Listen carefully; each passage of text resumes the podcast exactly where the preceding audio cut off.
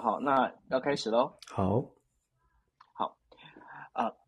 大家晚安，大家好，欢迎大家收听国际新闻 DJ Talk，我是九 L。Hello，大家晚安，我是 Dennis。是，今天时间是二零二二年的七月二十一号。那今天为大家带来五则新闻，分别是第一则会跟大家来聊到有关俄国外长呢，他表示说。现在没有必要跟呃，就是乌克兰呢来谈，就是停战协议，因为没有任何的意义哦。为什么会这么讲？那另外一个就是北溪一号呢，重呃重新再启动之后呢，EU 现在冷冷处理，甚至呢，包括德国都告诉呃所有的呃他们的所有的民众说，哎，你的洗澡的时候洗重点就好。那到底怎么一回事？那接下来呢，还有一个就是，当我们一直在讨论能源危机、能源危机的时候呢，那可能大家不知道，就是在非洲呢，核能被启动，而这个启动的后面的真正的推手，其实就是中国跟俄罗斯哦。那为什么他们要这样做？然后他们做哪些事情？那另外的话，就是伊拉克北部呢，啊，在最近的话，呃，被等于说被。呃，导弹轰呃袭击，那被袭击之后呢，土耳其否认，就是说这是他们在干的事情。但是呢，这当中这导弹直接袭击的其实就是库德族哦。那后面的后续到底这个中东会再怎么样的去做分脑呢？那这可以跟大家来聊。另外的话，英国的首相在九月初的时候会选出来，目前两位。很有可能是呃首相人选，一个是呢，第一个印度裔的一个呃就是首相的候选人，那另外还有一个是呃，如果说他如果当选的话，应该是英国的第三任女性的首相哦。到底谁有办法出现？那会请 Dennis 来。好，那我们就先进入我们第一则新闻。第一则新闻跟大家聊的就是说。俄罗斯官方媒体在二十号的时候报道，俄罗斯外长罗夫拉呃拉夫罗夫表示哦，现阶段与乌克兰的停火谈判没有任何的意义，没有他并没有意思想要提前恢复哦。拉夫罗夫解释说，因为自从 在土耳其举行的面对面的会谈以来，情况发生了一些变化。他认为乌克兰的说法表示呢，他他觉得乌克兰并没有真正的想要认真讨论一些事情，同时呢。呃，拉夫罗夫也指责美国跟欧洲，呃，透过呃乌克兰的对于乌克兰的军事行动呢，然后再等于说让乌克兰呢更不愿意上谈判桌。拉夫罗夫提到了美国制造了高机动的火箭炮系统，然后包括声称的就是这些由美国跟欧洲提供的这个远程武器呢，使得这个战局更加恶化。那他表示呢，现在有意呃等于说俄罗斯呢现在目前是有意在向。东还从东向南去扩大整个占领的一个区域。那根据乌克兰东部的哈尔科夫州的州长来说，呃，一枚俄罗斯的导弹呢，在二十号的时候降落到这个哈尔科夫市，造成了三三个人的死亡，当中包括了有一名就是三岁的男孩哦。那然后呢，另外的话，在东部的乌克兰东部也发生很多的小规模战争。那目前呢，在英国国防部在二十一号的战情分析中也表示。俄罗斯的军队呢，很可能会进逼到乌克兰的第二大发电厂涅呃涅兹科州的发电厂，那然后呢，可能会呃在这部分的话会取得一个优势。但是现在整个看起来哦，俄罗斯好像这个在打上去的这个状况，他现在好像打得越来越顺手，那反而呢，乌克兰的声音也越来越少。那然后在这个包括了欧洲跟美国这一边，又因为国内的这个物价通膨的关系，使得他们在。想要去帮忙，可是呢，又有一点欲振乏力。接下来这整个一个战局，你觉得会怎么去走呢？现在确实看起来情况不是很乐观哦。但是我们在 DJ Talk 一直在跟大家提醒，就是国际政治的现实面是我们必须要冷静去看待的。如果没有办法。正正视这个现实，我们就会一直朝着理想的方向前进。所谓的理想方向，就是从战争一开打以来呢，我们听到了非常多所谓的西方民主国家会团结起来，经济制裁史上最强，这个我们都重复了好多好多遍。可是现在俄罗斯从他六月六月份，我们跟大家分享了六月份普丁开始出访到他自己的本本来的盟国，到现在这个礼拜呢，他到了伊朗去做一些谈判。你可以看到俄罗斯的动作越来越大，对外的动作越来越大，其实也是看。看准了，看准了什么呢？看准了西方国家所谓的团结遇到了很大的、很大的困难跟挑战。各国在经高物价、高通膨的挑战之下，有多少的资源能够拿得出来？那最新的消息，俄罗斯看起来它的准备的动作已经超过了所谓的占领乌东的范围。大家本来预测是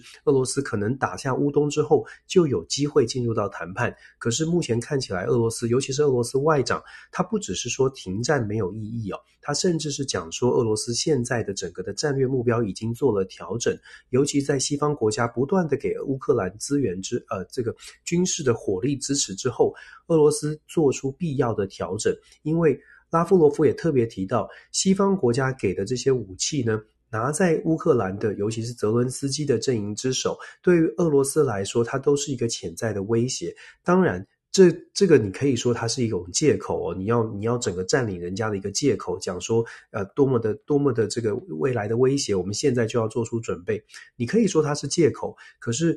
在借口的背后，我们看到的事情是。为什么他今天俄罗斯今天有这样的借口，甚至是想要扩张，甚至是呃，甚至还提出了很多的方式，想要把占领乌克兰的这个区域呢，从乌东更加的扩大。我们看到他外长的这个声明是很强硬哦，他说不只是俄罗斯现在的目标呢，因为我们刚刚说的，因为这个西方国家带来的威胁，泽伦斯基带来威胁更大了，所以俄罗斯必须要调整。能够做出这样的说法，代表的是俄罗斯现在还有能力继续往前面去进攻。那我们就要反过来问，也就是一开始所说的，为什么打到现在已经进入战争，已经进入从二月到现在，已经即将进入到第六个月？为什么西方的经济制裁没有造成效果，让俄罗斯还能够继续打呢？我们说过，俄罗斯不是没有压力，它有压力，可是这个压力很显然的没有办法挡住它，甚至反过来，他看见了西方国家的压力可能比他自己，比俄罗斯还要更大，所以俄罗斯现在这一步棋呢，就走得更绝了一些，更往更加的往前进。外交上面强势的表态，认为和强调说，俄罗斯现在不只是要乌东，他想要甚至要占领更大的区域。今天的《华盛顿邮报》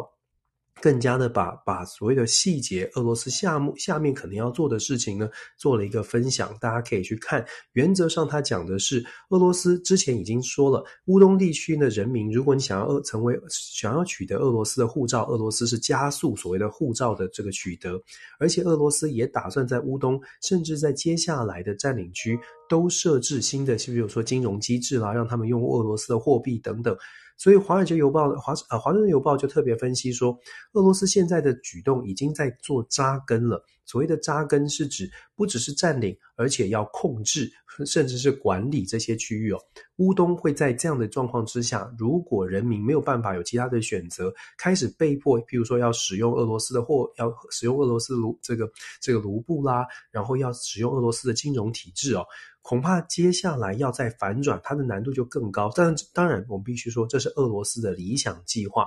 俄罗斯的理想计划能不能达标呢？就取决于到底西方国家，我说我们说，呃，呃，应该是说乌克兰背后的支撑力量究竟有没有真的拿，就就有有没有办法达成效果？目前看起来，呃，看起来效果是受到了很多的限制哦。可是我们如果再把我们说了，战场不是在乌俄战战战场，现在已经不在乌俄战争的本身。虽然乌克兰人民还是受到很大的冲击，可是真正的角力是在乌俄战场之外。那我们把眼光放到乌俄战场之外，大家就会看见，我们说最近的新闻看得出来，像意大利出现了变局，英国、法国、德国都发生了一些变化，美国自己本身也有很大的挑战。我们等一下可能可以谈一下拜登总统今天早上确诊的事情哦。那整体来说，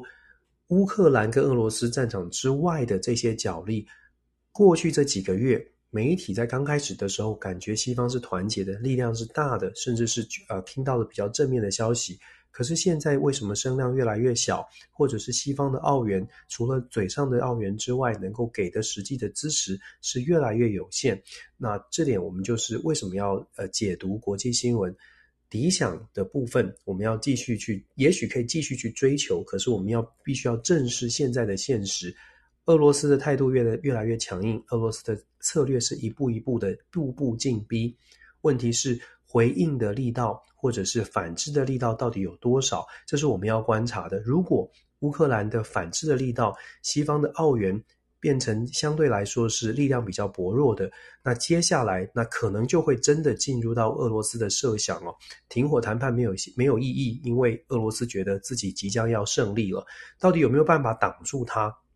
我相信是欧洲国家现在呃一个很大很严重的课题。那当然，美国一一定是很急的想要帮助乌克兰，西方国家当然很急的想要帮助乌克兰。可是现实上到底能够拿出多少？我觉得我们在旁边看哦，当然是很祈祷，也很期待乌克兰能够在乌俄的战场上面，乌克兰能够有一些力量做出一些反制。可是现实好像告诉我们，刚刚刚好是相反的。所以现在看到俄罗斯的声音是比较大。到底有什么办法能够挡住目前的普丁？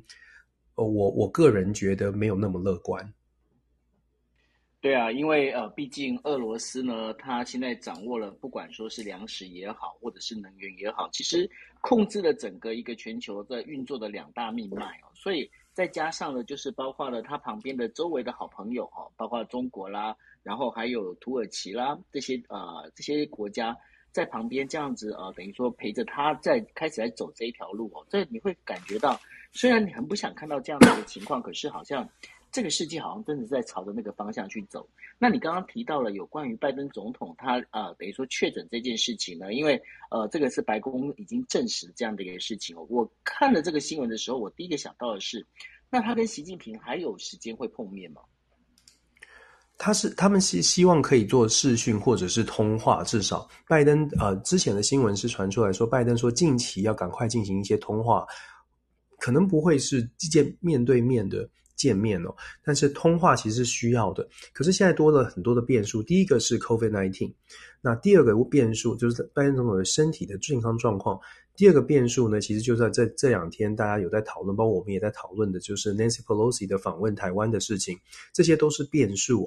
那昨天拜登总统针对 Nancy Pelosi 访问台湾的这个问题呢，他的回应是说，美国的 Pentagon 就是国防部认为这不是一个好的时间哦，不是一个呃对美国不是一件好事。那这个是什么意思啊？其实我自己的解读哦，可以成可以可以说有两种。第一个部分是说，拜登总统谈出谈到这件事情呢，是要去减少这种变数，希望跟中美中美之间还是可以对话，要减少中国的不满，所以至少呢，白宫也就是行政权的部分，不能够针对所谓的 Nancy Pelosi 想要访问台湾的部分给予太大的支持，所以至少在表面上要表现出，诶，一个中国的政策没有改变哦，所以白宫或者是美国的行政部门呢，是知道，觉得这是不妥的，所以这是一个表态。那另外一个另外一个面向可以看的是，拜登总统跟 Nancy Pelosi 其实有常年的交情。目可是问题是，如果拜登也没有办法 hold 住 Nancy Pelosi，必须要用这种放话的方式来转婉转的告诉民主党内的同僚，现在可能不是好时机。我觉得他某种程度反映出来，现在民主党内哦，可能人人自危，整个美国的状况让执政党。虽然现在还是主掌握资源，可是真的大家觉得目前的其中选举不是很乐观。民主党人每一个政治人物都在找自己的舞台，这一点也是呃，我觉得这个讯号当呃这个新新闻当中背后可以去做一些思考的部分。那拜登总统的身体健康状况，老实说，我看到这个确诊的消息蛮蛮担心的。其实九二，你知道我们在 DJT 一直在说美国。现在目前也只有拜登能够 hold 得住。如果拜登没有办法，呃，做好他的任期，接下来会变成变成叫小贺，变成贺锦丽要来执政哦，这个会是一个更大的挑战跟冲击。贺锦丽有没有办法承受得了现在的国际变局？有没有办法处理现在的中美的交锋？我个人非常非常的不乐观，这也是为什么真的祈祷也要祈祷拜登总统可以健健康康的走完，走到二零二四。这当然不是我我们乌鸦嘴，但是目前看起来，拜登的健康状况会是美国媒体一直呃主流媒体不断在讨论的话题，因为最近之前的失言到现在的一些反应，你可以说媒体放大。可是拜登的这个呃年纪确实是让人家很担心。老实说，川普是躺着也中枪哦，因为因为最近拜登总统的表现，让非常多尤其是年轻世代觉得年龄是当总统的一个重重点哦，所以川普的民调也在直直下滑。川普尤其在年轻世代，共和党内年轻世代的选民对于川普本来是很热情，现在开始热情也慢慢降温，因为开始觉得。七十以七十几岁以上来做总统的位置，好像真的太累了一点哦。所以我觉得目前看起来啊，美国的状况也是也是有蛮多的这个蛮多蛮风雨飘摇的。老实说，其实哦，这个当中的话，呃，可能大家都没有注意到一点，因为呃，在日本的话，日本它本身的话，对于尤其是岸田文雄内阁哦，它本身对于美国的动态，其实它咬得很紧，跟得很紧哦。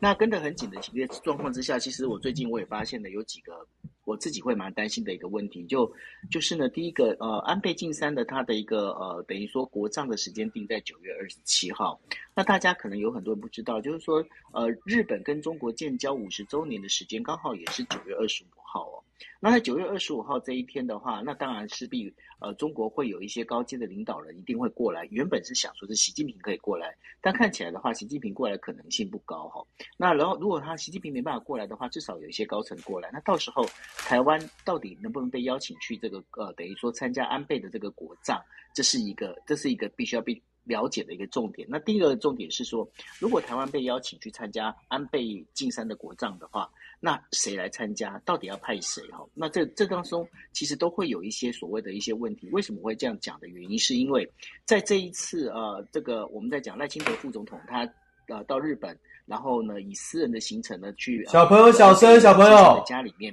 去跟啊、呃、就是安倍的夫人昭惠女士哈，然后去跟她做一个慰问之意的时候。后来呢，日本的呃媒体呢就直接问了日本的外相林方正。那大家如果知道林方正的话，应该知道他是属于比较属于亲中哈，大家等于说亲美亲美亲中派。那当然的话，在目前为止的话，呃，目前日本的整一个我们在讲说，日本有很多的 American Shadow，它是呃有很多的美国的影子在身上。那当然，林方正在这目前在这做事事情上面，哎，感觉上还是会跟着美国在走。但是呢，呃，在林方正在答询呃记者询问说啊赖清德到日本访问这件事情的时候，他居然他直接讲的说，你所指你所指的这一位人物哦，他讲完这句话之后，在日本的这个自民党保守派里面掀起了非常大的一个一个议论。为什么议论呢？第一个，日本自民党呃保守派认为就是说。你这样对一个呃，就是台湾的一个副总统这样的一个说法哦，其实是一个非常不合适的一个说法。虽然后来呢，官房长官哦，他也提到了，他说呃，在这个回答这个问题上面，呃，他认为外务呃，等于说外等于说林芳正啊，这个外交部长，也就是外务大臣，并没有太多没有太过于失言的部分。但是大家可以发现一件事情，在呃过去的话，在日本的话，他们其实呃曾经有那么一段时间，他们对于就提到台湾的这个包括政治人物啊，他们其实不太避讳哦。诶，现在又开始走到避讳的这一条道路上去哦。其实我看到这个状况，因为我想这个人呃，Dennis 会更清楚的，就是说在看政治人物的有很多的一个小细节里面，你可以知道他们心里面在想什么。Dennis 就这个这件事情来说，你觉得后面有什么样的一个 message 呢？我觉得，当然，这跟就就如同你所说的，其实外交，尤其是呃政治外交圈里面的讲话。大家不要小看这些用字遣词，当然传传递出来的呃都有都有蛮呃延伸的意义，都蛮蛮明显的。因为这些人呢，这些外交人物哦，其实都在这个圈子里面很久了。就像大家在各自的专业领域一样，有一些词、有些字，在你的专业领域里面，如果你听到有人用错了，有的时候你就会你就会特别有感觉，或者是你会马上跳起来说这个这个有特别的隐含的意义。所以我们说外交圈子里面其实也是一样，非常小的这些美角呢都值得关注。那林邦正本身自己的态度，过去就被人家觉得说，哎，他好像跟中国的关系不是像不是像安倍哦，或者是其他的人比较强硬，所以大家一直呃之前就有一些呃就有一些担忧，或者看你在站在什么角度哦。那林邦正的立场，他来回应以他过去的经验，然后他来回应所谓的赖清德副总统访问日本的这个对话。当然，他引起了一些争议，但是其实真的就像九欧所说的，他反映出来的是，也许他在这个立场上面，他就是认为说，日本还是可以亲美，但是一定一定要有一定的界限，毕竟日中的关系对于日本来说也是非常的重要。然后呢，我们再去看日本跟美国，因为亲近。日本也会非常期待美国是强的，这很重要哦。日本希望美国是强的，但是不代表说日本会非常的理想性的觉得美国会永远的强。日本会看情况来做调整。其实大家在讨论安呃安倍前首相的时候，我觉得大部分的讨论当中呢，当然都在讲说安倍前首相过去做了很多的很重要的事情都没有问题。问题是会不会呃有的时候忽略掉，其实安倍前首相也是一个非常务实派的。事实上，英国的经济学人有针对安倍前首相的执执政哦，过去这曾经做过两次首相的执政的策略内容呢，有做一个分析。他特别讲到，安倍前首相是一个务实国家主义者，而不是一个民族国家主义者。两者的差别在于，务实国家主义者会伺机而动做调整，什么时候亲美，怎么样要怎么样的这个美国的政治人物要怎么样来应对，川普应该怎么对。怎么应对？拜登应该怎么应对？安倍是非常的精明，在拿捏这个分寸，在同时强化自己日本在国际上应该要变得更重要的这个理想，朝着这样的迈进方向迈进。可是很务实，所以我们会看到安倍的执政过程当中，曾经也也在对于日中日关系。做出非常微妙的一些调整，譬如说他在做首相的任内呢，中日关为了安呃这个中日关系哦，呃要维持中日关系的稳定，他就曾经可以说暂暂时不要参拜靖国神社啊等等。安倍是可以做这样的事情，因为他知道核心的目标目标是日本必须要站站起来，日本要更加的强大。所以经济学人的分析是说，安倍是一个务实国家主义者。那。不是所谓的民族国家主义者，民族国家主义就是我们就啊，不管怎么样，日本要最强，我们不，我们就是要抗对抗什么样的国家到底哦。安倍并不是这样的一个。这样的一个呃，这个这个呃极右派到极右到这个不考不考虑国家现实的人，所以我们在分析安倍的安倍前首相的行为的时候，有的时候也要稍微的务实看一下他做出什么样的调整。那同样的，对于现在后安倍时期岸田文雄的路线，或者是他这个内阁里面的人，对于未来的日美关系或者日中关系。会做出什么样的路线的调整？真的就像九二所说的，对于台湾的态度，甚至用字遣词，多多少少都可以做一些观察。观察的是台日关系，它的这个界限会不会？日本现在的这个内阁是不是会愿意为台湾这个再勇敢一点点，超过过去的界限？再者呢，日美关系，如果美国。我们在一样的，我们在看美台美关系的时候，我们当然也希望美国强，美国很好。可是同时，日本可能更务实的去看。美国希望美国好的同时，美国出现的状况，日本要如何应对？我觉得真的是可以观察一下日本的政治人物怎么来做，怎么来做一些操作。毕竟他们真的是挺严谨的，每一个人在什么位置上应该说什么，应该做什么。当然，跟他卸任不在位置上那是不同的做法。可他在位置上的时候，他会做出他的表现，真的很值得台湾呃呃理性来思考一下。的确哦，OK，所以呢，这个部分的话，我们还是会持续帮大家做观察哈。好，那我们进入第二则新闻。第二则新闻要跟大家聊的就是，呃，连接俄罗斯跟德国主要的天然气管道北溪一号，在二十一号的时候完成了呃为期十天的一个岁修哈，那重新开始恢复供应。但是呢，目前最大的供应量呢是跟常规计只有回到常规计划的百分之四十左右哦。那在这部分的话，当然呃最主要的。在讲的就是说，哎，这个呃，俄罗斯它的一个理由就是说，加拿大当时就是为了制裁俄罗斯啊，所以那个没有归还这个涡轮机。那如果没制裁涡轮机的话，当然就没办法提升啊。然后用这样的一个方式在讲。那当然了，在于呃，我们在讲说欧盟哦。那 EU 这边的话，他们就在讨论了，就是说，那未来我们到底是不是要有更大的去依赖这个天然气哦？那如果不依赖天然气的话，把天然气，当然他们现在在决定，就是说，是不是要把天然气的这个是呃，等于说依存量啊，要把它降到百分之十五，再呃往下修修掉百分之十五这样的一个呃一个量哦。那接下来。我们在讲的是，包括德国，德国也在思考一件事情，到底要不要那么依赖这个天然气？好像德国他们现在还告诉民众说，你在用这个电啊，要省电省水啊，好像有一些很有趣的一些方案出来，对不对，德尼斯？对啊，德国有一个新闻，这是这是真实的，因为我去查证，我怕就是网络假消息哦。就德国的能源部长，事实上在四月的时候就已经建议，那七月份的时候又再次强调，在为了节省能能源哦，所以他建议说，这个呃洗澡的时候呢，第一是少减少洗澡，减少使用三温暖跟洗澡的次数，游泳池要少开，然后呢，呃洗澡的话呢，只洗四个部位哦，四个部位。这个这个只冲好像重点部位，那这这个方方法呢，用这样的方法来节省能源，其实当然这个是大家听一听，觉得不管大家觉得合理不合理哦，我觉得会讲出这样的话，或者是提出这样的一个论述或建议，事实上它反映的是比较严重的，就是真的是能源的问题。那能源的问题在整个欧洲都很严重，我们知道德国。它在这个绿能上面呢，是推动的蛮强的，蛮强力的，都希望可以推动绿能，希望可以节能减碳，然后再少用这些呃会危害环境的能源。问题是现在遇到的状况哦，很很显然的，让德国必须要赶快重新思考。然后我们等一下也可以讨论，现在全世界在核能的核能发电的议题上面，真的都都出现了一个转向。乌俄战争，如果大家仔细想能关于能源的这件事情，绿能的这件事。过去在乌俄战争之前呢，大家针对能源的话题可以做各种的想象，各种的各种理想性的建制，不管是二零三五、二零五零，呃，各国谈的所谓的呃碳中和啦、核能和这个无核无核家园等等都可以谈。可是现在遇到乌俄战争，全球的资源能源短缺的状况之下呢，我们看到的是英国、法国所有的欧洲国家。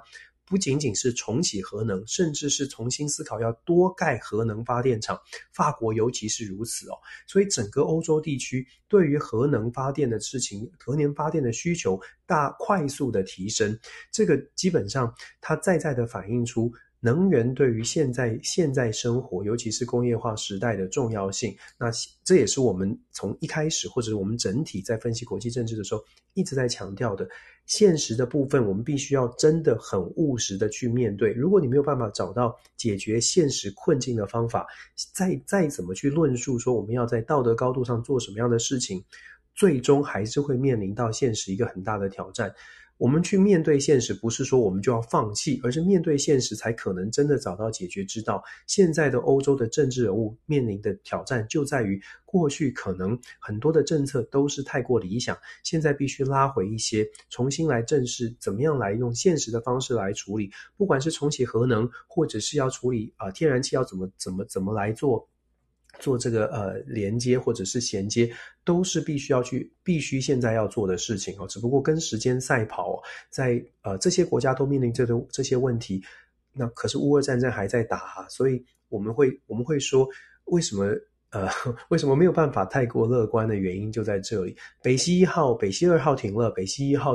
重启之后，整个的量能，俄俄罗斯。用北溪一号作为一个筹码，大减量能，让欧盟国家呃压力更加的更更大一些。再加上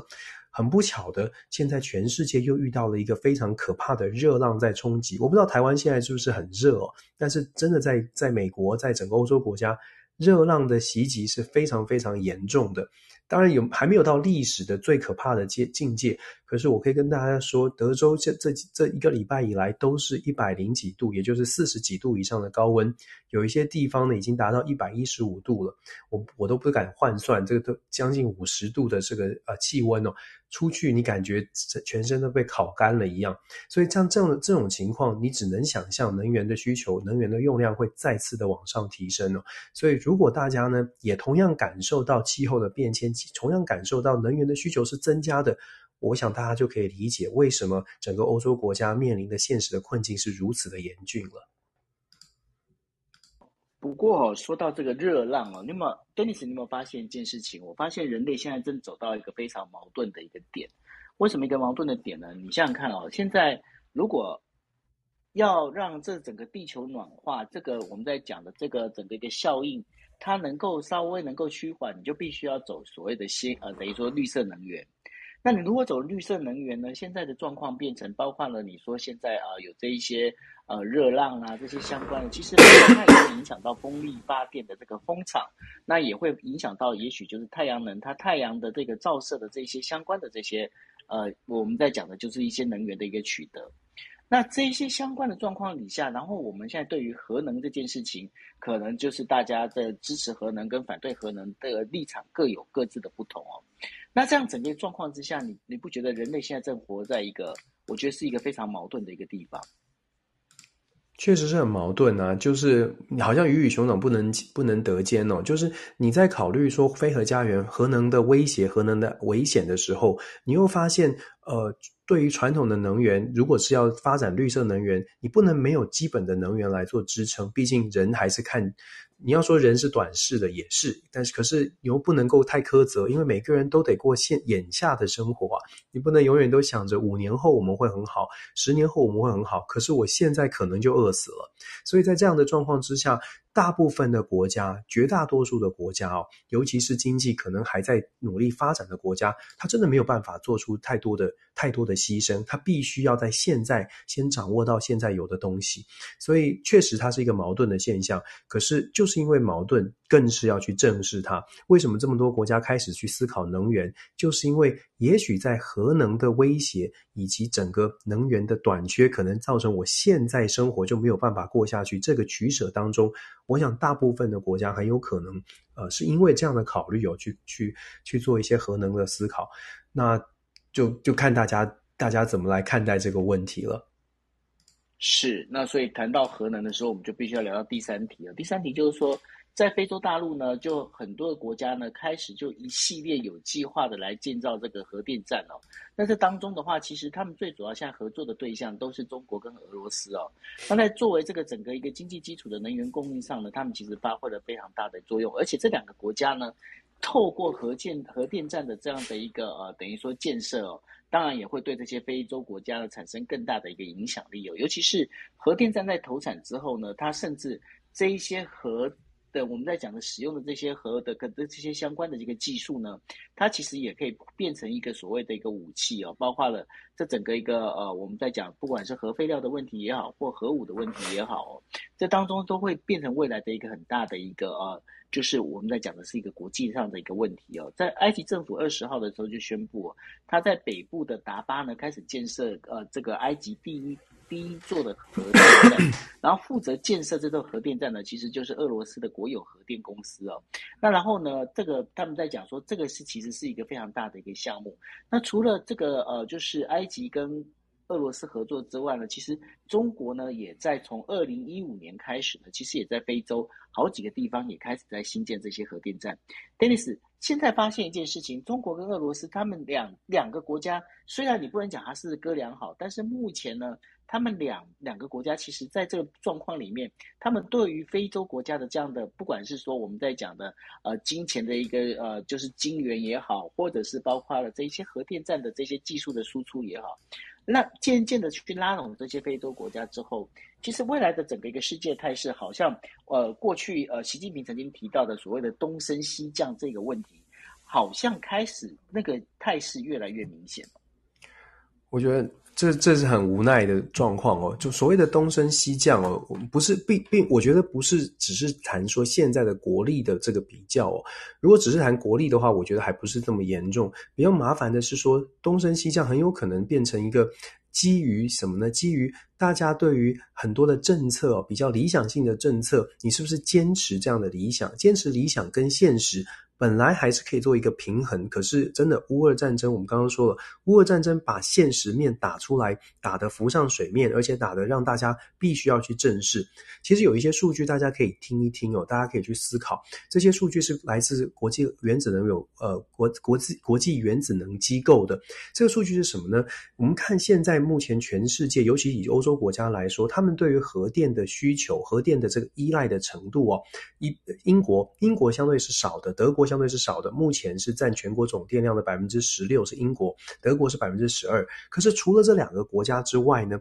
你可以看到瑞典占全球全国发电总量核核电的发电量是百分之三十四，比利时是百分之四十六，法国呢是百分之七十。这些国家占了这么大的比例，他们所论述的就是所谓的以核养绿哦，因为绿能的建设它需要比较多的时间去发展，所以他们用核能来做一个处理。那对于德国，德国比较尴尬的是。德国的绿党，他们起家的政见就是要反核，反对核能，所以变成德国现在如果要推动核能，就会变成跟德国绿党自己本身类似我们说所谓的党纲或者神主牌相互的抵触。本来是没有问题的，本来是可以靠德国的经济发展比较多的钱，大家的收入比较高，所以愿意花全欧洲前三高的电价，用其他的方式来发电，甚至是再生再生能源来发电。问题是现在的状况，那么更尴尬的是，来没有便宜的来自俄罗斯的天然气了。德国直接的挑战是，花再多的钱，会只只可能是要不断的花更多更多的钱来去购买能源。我呃，取得这个电力哦，在这样的状况之下，德国也必须重新去思考。那我们讲到现在的非洲国家，同样的，过去如果说，想说用矿、用烧矿啊、烧煤炭啦，或者是天然气可以发电，问题是现在没有办法，现在就是卡关了。在这样的状况之下，核能就变成了大家思考的，也许有担心，也许有危机，但是核能是一个是一个呃相对来说可以做到的，可以解决现实问题的一种方式。要解决现实问题。要有又可就必须要找能够提供核能技术，让他们建发电核能发电厂的国家，谁能够做呢？那中国跟俄罗斯就如同我们分享的这个新闻一样，中国跟俄罗斯看看到了北非的，像是埃及、希希其实希腊也是，还有非洲的国家，非洲目前呢、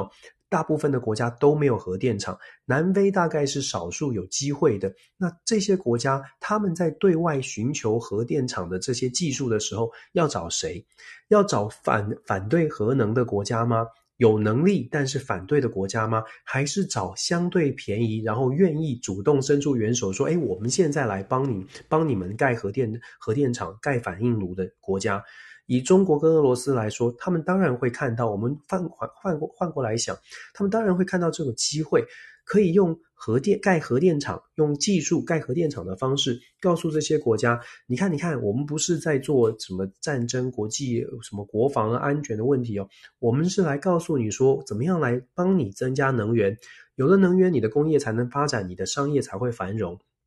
这是很强的论述，也是很有力的论述。这真的是给了中国跟俄罗斯这样的国家一个一个介入新的市场的机会。所以回到我们说所谓的东升西降。我会觉得现在呢，不是因为国力好像中国或俄罗斯已经超越了所谓的西方国家，而是以这个趋势来看，如果西方民主国家仍然在理想上面做很强的坚持，他遇到的挑战不仅仅是现实的部分会跟理想出现落差，也会让整个的国际国际社会上面的国际政治上面的这个实影响力跟实力哦，长期来说会出现这样的变化，因为越来越多非呃。发展中国家真的非常有可能往另外一方去倾斜，因为另外一方给的资源跟跟呃协助是很多的。朋友们会说：“哎呀，给给那个从中国、俄罗斯这些国家跟跟魔鬼做生意，跟魔鬼做交易会有代价。”我们之前说过了，其实有很多的人都说过，有代价这件事情是预期未来，或者是我明明知道这是一杯毒药，但是问题是我现在。我现在不，如果不做任何的事情，我现在就活不下去。五年后会出现状况，十年后会出现状况。别人告诉我，马上你前面就会有危机喽。但是我现在的危机没有人来帮我解决的时候，他们做出来的选择，大家可以思考，有多少的国家是有办法撑住？说，诶，我们来硬撑五年，硬撑十年，这个就是一个很大的问题。我们常常说台湾，我们在台湾很幸运，因为我们还有基本的一些能力，可以有基本的条件让我们做选择。但是我们必须要思考的是，世界上有非常多个国家连这样的基本去做选择的能力都没有。那这些国家特别特别需要西方国家，除了理想论述之外，拿出实质的帮助，真的是送到门口的帮助才行。如果不能够把这些帮助送到家门口，东南亚国家也好，非洲国家也好，他们为什么对于西方国家有这么高的期待？但是期待是期待久了，就是就变成了失望，就是因为这些资源、这些帮助都是口惠而实不至比较多。那当然不是没有机会，但是西方国家必须要做出，真的是要拿出，真的是。嗯，拿出牛肉哦，才能够改变这样的状况。但是为什么我们说没有办法看到太理想、太乐观呢？是因为讲了这么多，大家也看到了，西方民主国家自己国家内部很多的问题都必须要处理。还有多少国家真的愿意把口袋里面的资源拿出来分享？哎，这个我们只能说，我们还是要非常冷静的来看待这个国际现实。的确，的确有这个整个一个国际现实上面呢，这很多东西还是必须在生长。我们在讲的就是有一些利益交换，当然最重要的也是必须要去看到不是这些国家他们一定要想要接受哪里，而是他们接下来他们的国家该怎么走下去。就好像斯里兰卡也是同样的一个问题哦。那当然了，我们在接下来就要跟大家聊到的就是有关于呃。应该是说，全球最大的一个没有办法成为国家的民族，也就是库德族哦。那库德族呢，在这这二十号的时候，呃，他们在伊拉克北部哦，有一个呃，就是库德族他们聚集的一个度假胜地呢，遭受到就是导弹的一个袭击。那当中包括了婴儿在内，有至少九名的游客死亡，二十多人受伤哦。那伊拉克政府呢，指责这个是土耳其军队所发动的一个袭击，但是呢，土耳其却是否认这件事情哦。那土耳其为了要消灭库德族的工人党呢，它其实陆陆续续在伊拉克北部呢发动许多的不同的这样的一个呃，我们在讲这可能导弹啊，或者是相对的这样的一个攻击行动哦。那这个部分的话，其实伊拉克总统呢，就是卡迪米，卡迪米呢，他就指指责土耳其说，这是侵犯伊拉克主权以及人民生活生命的一个安全哦。但是 Dennis，你有没有发现一件事情？土耳其一直在对于库德族的这个，我们在讲，你要用追杀也好，你用这个方式也好，他其实是无所不用其极，甚至他现在开始在拉拢了，包括呃，就是像是中国啦、俄罗斯啦，希望他在做这些事情上面，呃，他们不要呃提出太多的反对的意见。土耳其为什么要去做这样的一个事情？土耳其现在的亚多安政权非常需要这样的一个议题啊！目前土耳其呃，在国内的通货膨胀，国国内的这个经济状况也非常非常的糟糕哦。那这边我就想说，可以推荐大家，我这两天刚好看到一个呃香港朋友，他好像是一个专门做旅游布洛克的，他这两天刚好 PO 了一个视频，呃，PO 了一个 YouTube 的影片，他到了。斯里兰卡去过境，过境待了一个晚上哦。斯里兰卡，我们刚刚讲说，斯里兰卡的状况非常糟糕。老实说，大部分没有去过的人，或者是大家没有经历过所谓的通货膨胀很可怕的状况的人，大概也不知道真实的在斯里兰卡会是什么样的生活。我透过那个视频看到的，包真的是斯里兰卡人呢，真的是呃学校关门，因为没有电，因为要省电。高速公路视频里面就看到了高速公路的电呃这个路灯全部关掉，因为政府完全完全没有钱来支付这些电费哦。然后加油站加不到油，所有买的买的这个日常用品呢，都在短短的一两个月之内飙涨了两倍，甚至是三倍。真实的这个影片很值得大家稍微去看一下，或者上网查一下这样的状况。我为什么讲到这个？就是因为这样这样的真实的民生对民生人民生活的冲击，它真的就会影响到呃整个的政局，当地的政局。土耳其遇到的状况也是非常类似，经济的状况跟通膨都很惊人。政府呢，照理来说应该是民众是非常非常不满的。可是我们说过，亚多安并不是一个非常民主的领袖，会镇压的，而且会去找到方式去告诉大家说，有更严重的话题，有更严重的议题，必须要必须要去呃处理。土耳其面对的是恐怖分子的威胁哦。土耳其看在宣在这个对待库德族最近穷追猛打，主要的原因就是呃要转移这个焦点，然后让亚多安的政府呢有一个论述是，我们现在政府不只是经济状况，还有一个更严重的人民的生活安全会受到会受到威胁，就是因为库德族这些恐怖分子不断的挑战我们的安全生活，在这样的议题的设定之下呢，亚多安就必须要更加的强势去追击这些。库德族的青年党，也就是反动的反对的势力，那他们在哪里呢？就在伊朗的呃伊拉克的北部以及叙利亚的北部。所以你会看到在新闻里面就看到土耳其最近动作频频，因为明年老实说，明年就要大选了，亚多安必须要找到这样的一个讲到这样一个话题去支撑他的支持度。那目前土耳其透过的方式。先是主动出击，在伊拉克的北部。这一次，他当然是说，呃，这是呃这样的袭击不是土耳其的军人，不是土耳其政府所为哦。他的论述是说，土呃这个库德族呢本身就是一个本身就是恐怖组织，所以恐怖组织啊也有可能黑吃黑啦，也有可能有其他的这个仇家哦。这次不是土耳其政府所为，但是但是最后的这个调查可能。呃，可能实实际的情况怎么样？呃，可能时间稍微长一点，大家就会知道。可是可以确定的是，土耳其确实是在追击库德族人。呃，在伊拉克北部也确实曾经发动过轰炸。那在叙利亚的北部的部分呢？土耳其是真的就是透过了协调，透过了伊朗跟跟伊朗跟俄罗斯的谈判，希望他们睁一只眼闭一只眼，让土耳其去追击在叙利亚北部的这一区呃这一区的库德族人哦。简单来说，土耳其在最近的对库德族的大动作的追击，它的主要目的，我个人的判断是为了要减少它对于这个亚多安政府在国内受到的一些反对、反对的、反对的这个声浪哦，尤其是整个经济啊，整个高物价、高油价一样受到冲击，所以土耳其在这个话题上面呢，必须展现给全国的人民看，说，诶，他他很有。这个他是他是在为为了人民的生活，为了人民的生命安全、财产安全，在做出一些动作。土耳其在乌俄战争之后，在国际上面的影响力确确实实在提升哦。因为各国呢能够跟俄罗斯还能够直接呃交交谈的，甚至有利可以交换的，大概国家也没有剩几个。土耳其就是其中一个还能够说得上话，而且普丁还愿意愿意跟他协调的。所以土耳其在。国际舞台上得到的这些好处或者得到的空间，现在把它转移到国内，希望在国内也取得政治红利，这是亚多安的操作方式。你要啊、我们可以大家可以见仁见智的判断说，亚多安是聪明的，还是亚多安是很奸巧的。不论如何，很清楚的是，亚多安绝对是想要在土耳其呢继续继续的长期执政，继续掌握的政权，这是毫无疑问的。他已经担任呃执政很久了，他当然是想要找到牢牢的掌握权力。那未来的土耳其，我会觉得在国际上面他扮演的角色会相当的吃重，尤其是美国在中东地区的影响力衰退之后，土耳其其实很有野心，也很期待在这个区域呢扮呃，就说。变变成一个不是最算，就算不是大哥，至少也是二哥的这样的角色哦。我们可以再观察下去。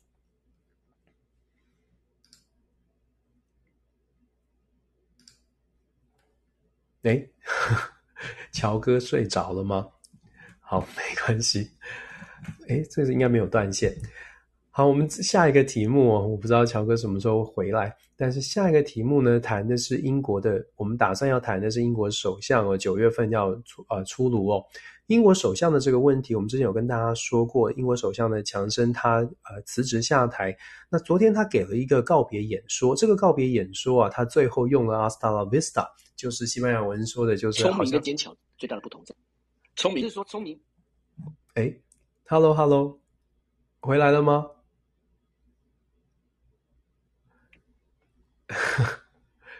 对，我们说这个告别演说当中呢，讲了 Hasta la vista，就是说好像有点呃，我会在我将我会再回来的一个呃，这个呃后会有期的意思哦。那这个这个会让很多人就在猜测说，那将强森是不是将来还会再回来总理的位置？他在英国的这个保守党，可现在可以听到，你有听到吗？Hello。哦，我知道。你相信？你继续讲，你继续讲。好，我说强生呢，他的他的告别演说有给大家这种呃耐人寻味的一个猜测哦。主要是因为目前保守英国的保守派啊，还是占据了国会当中主要的席次，有达到三将近三百六十席哦，过半是三百二十六席，所以保守派的阵营基本上是牢牢的单独掌握过半的席次。在这样的状态之下，英国的首相就只能按照体制，只能是保守派阵营当中推出。这也是为什么。么大家好像有些朋友可能会会疑问说：“诶，为什么英国首相好像好像没有听到另外的政党在在选举哦？因为这并不是一个公开的选，这不是一个全民的普选。现在英国强生下台之后，下一个首相必须是保守派的这三百五十九名国会议员当中其中选出一个人。那现在经过了几轮之后呢？我们之前跟大家分析过的前财政财政大臣苏纳克以及。这个现任的外交部外交大臣，这个呃，Truss 特劳斯，现在是最后的，经过两几轮的选选举之后呢，现在是最后两位国会议员，也是最后两位可能成为英国首相的人选。这两位呢，将在九月初的时候，由保守派的两二十万选民，等于是就是就是党员啦，保守党的党员来选出。那他们选出之后，这个这个被选出来的人，就是下一任的英国首相。这也是为什么我们看到首相选选择首相，感觉起来只是保守派自己来做决定。确实，按照制度是如此。那既然是保守派自己做决定，我们先说强生的部分。为什么大家说强生好像意犹未尽，好像还埋下伏笔？主要的原因就是我刚刚强调的，现在的保守派阵营，保守党呢，还是占据单一党一党单独过半。这种状况代表什么？代表的是强生的继位者。不管不管是特劳斯或者是苏纳克，如果在接下来的任期当中没有把英国带往正确的方向，没有让英国人民满意哦，到了下一次大选之，在下一次大选之前，也许又会出现不信任案，也许又得下台。这种状况如果发生，保守党内谁能够有比较高的人气呢？看起来哦，这个我们知道强生他的人气还是挺高的，虽然他很有争议，但是争议的反面。代表的是他也拥有高人气，就像美国的川普，也许很多人是不喜欢，也许有争议，可是他的人气还是很高。就是因为这样，所以强生呢在这次的告别演说讲了说，我们后会有期，会让大家觉得，那是不是接班者如果没有把它做好的话，他自己就会啊、再次东山再起。尤其强生也不是年纪很大。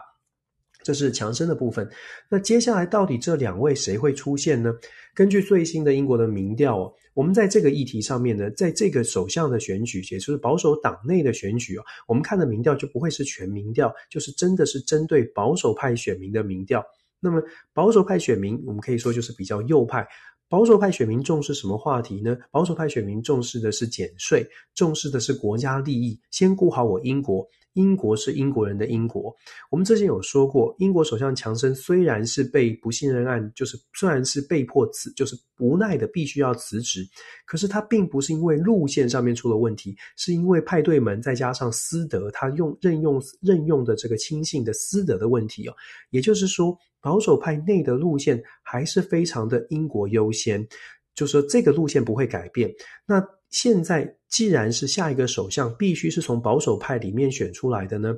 目前的针对保守派选民的民调看看起来，特劳斯也就是强生的非常亲近强生、力挺强生到底的外交大臣特劳斯呢，看起来在保守派选民心中是比较值得支持的哦，是获得比较高的支持度哦。虽然整体的英国民众认为苏纳克是一个比较中间理性的。也就是所谓的中间偏右派、温和派是比较理想，对于整体的英国民众来说。可是对于二十万的保守派选民而言，特劳斯这个强势的力挺乌克兰的，要让英国非常光荣、非常伟大的特劳斯呢，就变成了他们心中保守派选民心中比较理想的这个呃首相的人选哦。所以我们现在哦，目前看起来，目前的分析。特劳斯跟苏纳克两个人，如果做出最后，如果是今天做出最最后的决定，必须要选举的话，非常有可能英国会出现第三个所谓的铁娘子哦。特劳斯的立场是非常强硬，当然是支持民主自由这种理理呃理想，并且在俄罗乌克乌呃英国要不要支持乌克兰的议题上也是非常的强势。会不会出现啊第三位铁娘子？如果只看民调，只看保守派选民的话呢，其实蛮有机会的。那我们可以观察的是，下个星期一，英国会有一个公开的这个辩论。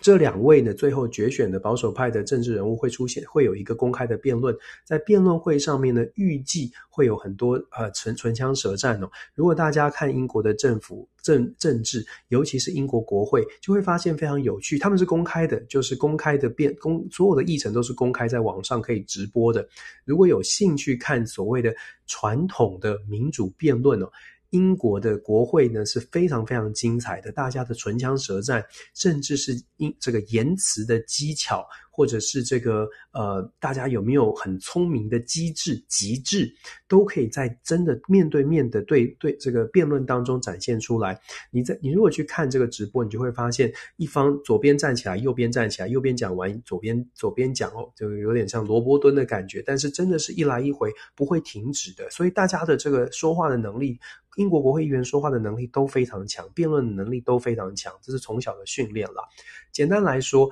保守派的这个辩论呢，下个星期一登场的辩论会针对像是减税问题。特劳斯一直强调要减税，财政大臣去批评特劳，曾经批评特劳斯说：“你的减税的减税的这个方案呢不可行，因为现在遇到的高物价、高通膨，英国需要更多的政府的资金来拯救，提出比较多的由政府出面来提出比较多的经济计经济政策，才有办法改，才能。”解决或者是面对现在的国际上面的这个经济可能会衰退的危机哦，谁会对呢？呃，还是要强调，保守派选民期待的就是希望可以多一点的钱在自己的口袋，而不是交给政府来运作。所以在这个会话题上面，预计会变成呃礼礼拜一辩论当中的一个重要话题。所谓的温和派苏纳克能不能够让保守派的选民真的去理解为什么现在不是减税的好时机哦？我觉得他站的这个位置哦，就是辩论的正方反方嘛，他站的这个他站的这个方向呢，确实是可能是比较难打的一难打的问题哦。那再加上我们要知道苏纳克他自己本身呢是非常非常有钱的，在英国是排名前。如果没有记错的话，应该是英国排名，他跟他老婆太太是在英国排名前两百五十名的富豪哦，至少有呃八九亿呃呃以上的这个身家，数数亿以上的身家了。确实的数字可能要查一下，但是重点是苏纳克的背景呢，确实是非常非常的惊人，呃，财富是财力惊人哦。可是偏偏在今年初的时候，苏纳克跟他老婆在做。做这个财产申报的时候呢，报税的部分被人家质疑说他们在境外财产哦，并没有完整的申报，所以那个时候闹了一个蛮蛮蛮大的一个风波，让苏纳克的政治声望一度是大幅的下滑。现在当然反弹过来哦，因为他在财政部长的任内做的还可以，而且他又是公开的去说啊，要走路温温和路线去做这个开第一枪去挑战这个英国首相强森，但。当然，开第一枪有正反两面的效应了，所以苏纳克到底能不能够呃，作为一个作为一个后来居上的，在保守派的里面，是不是能够从第二名反转成为成为真的未来的首相？那就要考验保守派的选民他们怎么看待未来英国的发展的方向。如果他们觉得要延续强盛的路线，然后要让英国继续伟大，英国第一，那么可能。铁娘子就会再次再次的出现哦，两个人都很年轻，一个四十六岁，一个四十二岁，两位都很年轻，所以在体力啊、精力上面其实都在巅峰。所以英国未来呢，不论是谁当首相，首先未来的路线不会有太大的变化，保守派的路线会继续持续，英国也会看起来继续的强势。可是我们之前也跟大家说过，其实英国真正遇到的挑战，真的会是经济上面或者是外贸上面很大的冲击，因为英国脱欧。之后，其实还没有真的还没有迎接过真真正的真正的难题，因为英国脱欧之后就进入到刚好就进入到了所谓的疫情期间，全球的经贸是基本上是停摆的，所以英国真正的挑战还没有遇过，也就是即便是强生一直在支持的所谓的英国脱欧。但是他也没有真的遇到经贸上面全球都在做生意，英国可能必须要自己找市场的这一段这一段这个这个这个情况哦。所以不论是谁接任英国的首相，在后疫情时代，或者是甚至是说在乌俄战争还没有结束的情况之下，经济能不能解决经济的问题，恐怕是英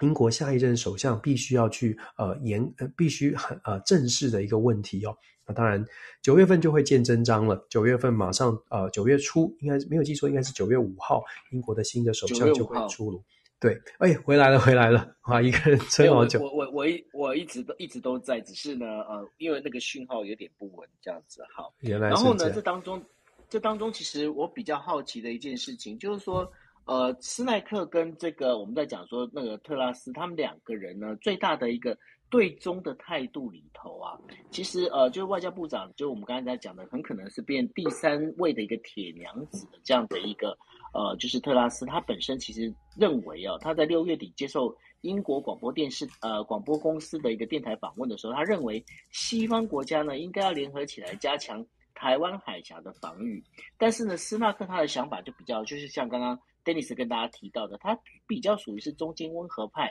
所以他认为呢，其实英国不应该跟停止呢跟中国在有关经济上的一个往来。那所以呢，看起来他对于中国的保本身其实采取的是比较包容的一种态度。你觉得在这两这两个人，如果他们今天当了首相之后，对于台海之间的这样的一个策略跟想法，会不会有不同的一个反应呢？我觉得就像你点到的，呃，Charles 事实上他是非常的，呃，Liz Truss，他对于中国的态度是非常非常的强硬的，就是说他认为，甚至他在论述当中就讲说，英国呢对于或者是整个他整认为说整个欧洲呢对于中国都过去对段这段时间都太过软弱了，所以可以想象的是，铁娘子针对中国的问题呢，恐怕是非常的非常的钢铁，至少在言辞上面呢是是不会示弱。呃，我说至少就是言辞上还有短期内不会示弱，可是，一样的遇到的状况是很现实，就是嘴巴上说不会示弱，接下来会遇到的现实的挑战是，譬如说经济要不要、经贸上面要不要跟中国做继续做往来，然后再下再接下来是支持台湾或者是在台湾海峡的问题上加入美国的印太战略，可以加入。那英国要打算用什么样的行动来加入？我们知道去年呃就有所谓的英国的航空母舰呃伊丽莎白女王号呃巡巡弋整个到整个亚洲来走一圈哦，未来还会不会这样做？就是呃，还会不会继续支持，变成一种常态，加入美国的印太战略，在军事上面也加入美国的印太战略，可能可以这样做。问题是，它所耗费的资源跟军费的成本，这个就变成现实上面要考量的。可以做，也也也是首相的呃这个呃责这个决定哦，他可以做。问题是，他烧的这些军备呢，是不是英国的民众也支持？尤其是在所谓的经济受到冲击的状况之下。能不能够平衡他的呃政府的开支？我觉得这就是我们刚刚会特别讲的。我们可以看到，Charles 他在未来的路线上面会很强硬。问题是，强硬除了嘴巴之外，必须有行动。如果没有行动，时间拉得长一些，人民会失望，世界对于他的态度，所谓的对他的强硬，也会抱持问号。苏纳克就相反了，苏纳克的立场就是认为说，对于中国呢，不需要去特别去跨越那个红线，不需要去挑战那个红线，因为英国必须很务实的面对问题。当然，我必须说，在保守派的选民眼中，苏纳克的论述，他是在辩论赛上赛场上面，等于是选到了一个比较难辩的，就是说很容易被攻击、比较难辩回来的这个这个位置哦。所以苏纳，我现这也是为什么到目前为止，英国的评论跟民调做出来呢，苏纳克要能够从呃后来居上哦。有很大很大的难度，即使很多人认为，也许现在英国要考虑一下中间温和的路线，但是毕竟只有二十万选民，保守派选民来决定未来的首相，这二十万。你可以想象，在现在这种大家都不愿意加入政治政政党的这个情况之下，还仍然是政党的选民的人，他的政治主张或者是立场呢，可能都稍微的强一些哦。这种状况，我会觉得 Charles 的 Charles 出现的机会大一些。那当然，未来的英国对外的关系，西方民主国家可能会因此而更加的集结。问题是，呃，西方这个欧盟国家，尤其是英国跟整个亚洲对跟中国的关系。短期之内恐怕会更加的这个严峻一些。是哦，所以说呃，这个未来呢，就是在九月初的时候，到到时候英国到底是选出谁，是一个第一个亚裔的首相呢，还是第呃第三任的这样的一个我们在讲的是一个女首相哦？到时候也要看一下状况是怎么样哦。蛮有趣的，如果如果英国真的选出苏纳克，然后美国又是 贺锦丽。它就变成了英这个英国、美国都在印度裔的这个影响之下，这个蛮特别的。诶，对啊，这个这到时候这又是有一个好，那那印度神童该怎么办？他应该来说一下什么样话吧？哦，你讲到我其实不太敢讲到印度神童，你知道为什么吗？因为印度神童曾经说过，二零二三年拜登会出状况。二零三，那不就明年了吗？所以我就不敢，我就我就很不想，很不想要要要要提到这个很可怕的事，很可怕的预言。因为对我来说，我们一直在讲嘛，美国现在的状况啊，你要你要呃不让，就是除了拜登之外，要能够 handle 这个目前的国际的局势，还真的好像也没有人。你好像也想不到太多人。虽然你会觉得说他怎么很慢，他可能年纪比较大，好像有点模糊、迷糊，但是如果你把现在的美国的政治人物拿上来，拿上来，拿上台面来说，诶，由他来解决，你会不会比较安心？不会，我觉得如果是贺锦丽上呃来处理这些事情，我会更担心。所以，我就跟大家分享，我觉得拜登就是为什么我会说祈祷拜登好好的做完他的任期。对啊，所以到时候看整个状况怎么样吧。那反正呢，大家就是继续锁定国际新闻 DJ Talk。那明啊、呃，我们在下星期的时候，我们就可以正式恢复有那个上课钟声的。太好了，因为对，因为今天呢，我已经收到通知，哎，我今天是最后一天了，这样子。恭喜恭喜！所以是三天，对对，现在是三加四，所以是你是今天就可以出去了吗？呃，应该是说现在已经过了凌晨的台北时间，过了凌晨十二点，所以说我已经是可以出去。但是我出去退房的话，我就我就没办法再回来。但是我这个我还有两餐的早餐跟午餐我不能不吃，所以呢，我还是得要先留着这样子。不过我现在已经就是可以自由进出了，这样。那那所谓的自主自主管理是什么？是可以自主管理就可以出去随意走动，对不对？没有对，但是呢，这个当中其实我觉得这是我一直对 CDC 有很大的意见。为什么有很大的意见？因为 CDC 的规定里面就是说，我们现在只要是呃国人回回国的话，它就本身是三加四。那什么叫三加四呢？就是第一天，呃，第一天我们落地的那一天，那个是叫第零天。那从第零天开始计算，也就后面要变加三天。那三天里面的话，就是必须是要呃所谓的这个是会有电子围篱，你你不能随便乱跑，你必须要在一个，比方说你如果你可以在家里面的话，你就是必须要一人一户。那你如果没有办法一人一户的话，什么叫一人一户呢？就是说。你必须是自己一个人住，然后有独立的出入口，那这叫做一人一户。那如果你没有办法一人一户，你就必须要去住防疫旅馆。好，那这是呃等于说这是 CDC 的规定。但是呢，这个是三，那后面的四是怎么样呢？也就是说，后面的四就是叫做自主管理。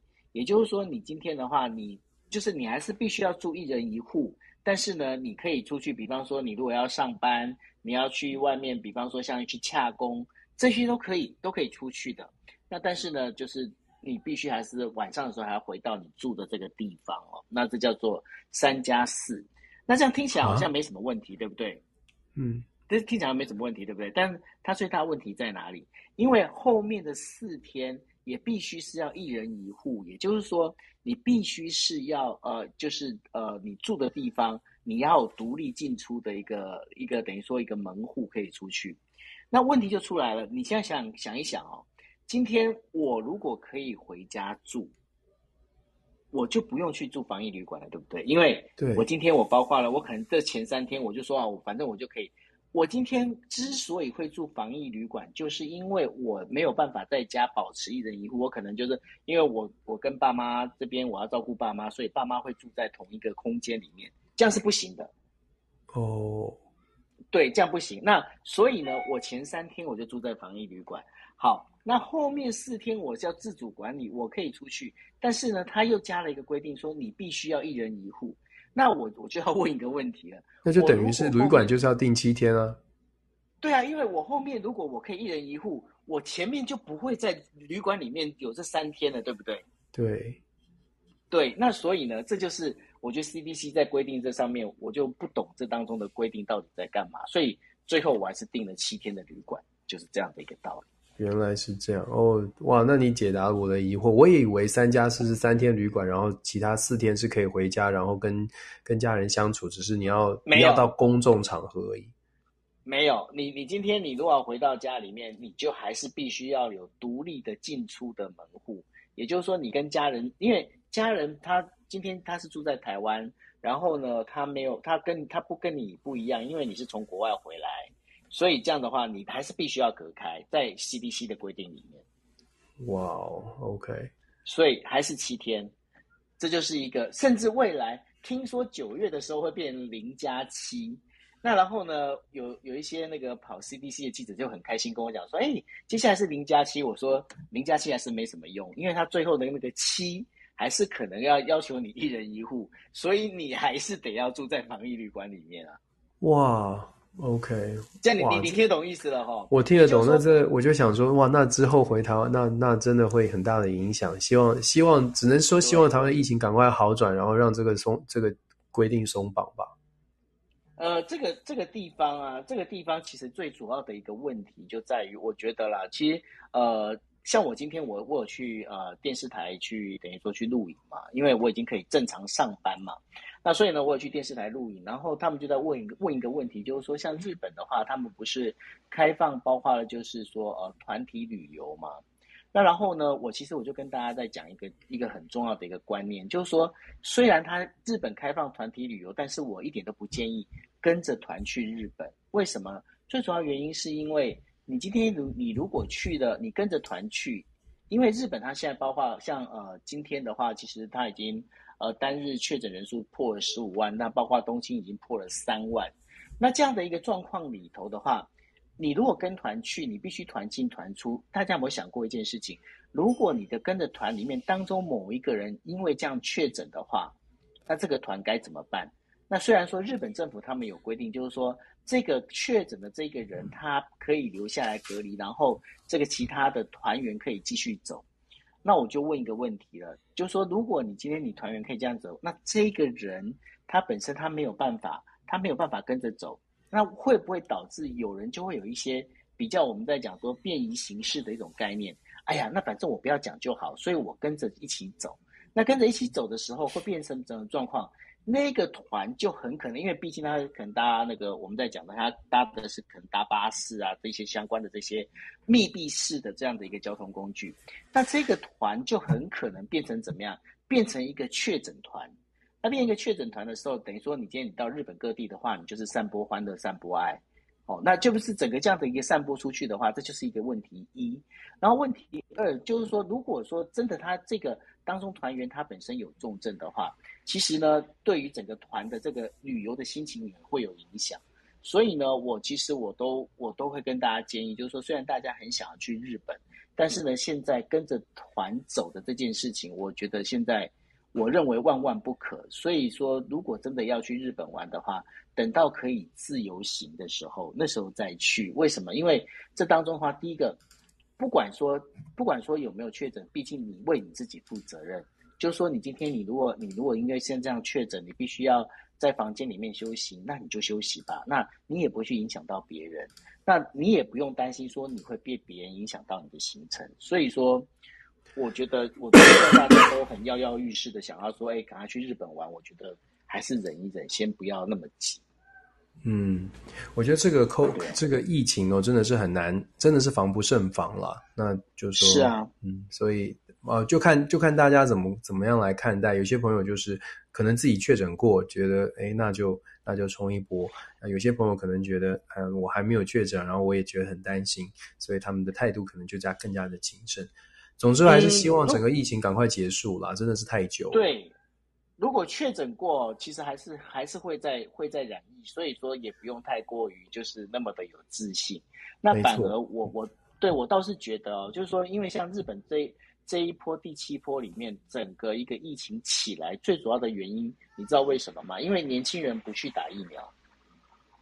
年轻人第三季的、oh. 第三季的疫苗打的那个接种比例，好像大概我那时候看了一个数字，不知道是百分之五十还是百分之六十，我忘了。那反正呢，其实它的一个等于说年轻人接种第三剂的那个相对应的其实没那么多。那没那么多，再加上有很多这次的第七波里面有很多都是小朋友，小朋友染疫。那所以呢，在这整个一个状况之下，就变是